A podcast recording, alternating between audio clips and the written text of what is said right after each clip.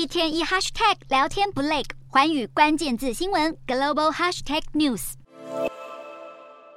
列车载运一柜又一柜的货物，这里是一年多前刚启用连接中国与辽国的中辽铁路，同时也是中国“一带一路”的项目之一。今年刚好是“一带一路”十周年。这些年来，中国向全球超过一百五十一个国家提供大约二十七兆台币的贷款。想当年，中国为了解决国内产能过剩，加上抱着输出中国模式的野心，提出了这项在国际间充满争议的计划。不过，北京当局至今依然对“一带一路”很有信心。话说得很漂亮，不过许多“一带一路”批评者认为，中国的援助项目往往都是由中国企业施工，雇用中国工程师，使用中国设备，无法让技术在地生根。除此之外，最常被诟病的就是债务陷阱。日前宣布破产的斯里兰卡就曾经接受中国贷款建设基础项目，为了还债，不得不将港口租借给中国企业。可别以为中国乐善好施。背后可是暗藏战略野心，大撒币来换取地缘政治利益，是中国这几年的做法。不过近来中国自己经济也不景气，传出未来“一带一路”会缩小规模，朝向有民营企业主导的方向。